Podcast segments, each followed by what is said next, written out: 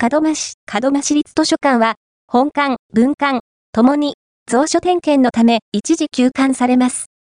ご注意ください。門真市新橋町にある門真市立図書館と門真市大和北島にある門真市民プラザ館文館は、蔵書点検のため夏季期間は休館されます。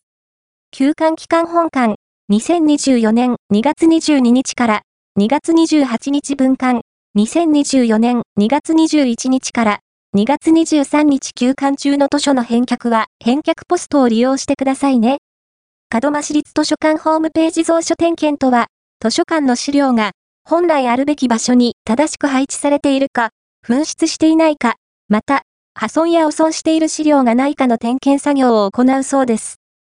門真市立図書館には、2022年時点で27万6525冊を所蔵されており、多少の増減はあると思いますが、一冊一冊入念に点検されるのは、体力と根気のいる作業ではないのでしょうか。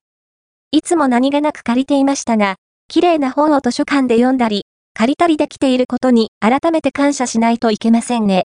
休館中に何か調べたい時など、お困りの時は、自宅等のパソコンやスマートフォン、タブレットから、か、土間電子図書館所蔵の電子書籍を利用できる門間電子図書館をご利用ください。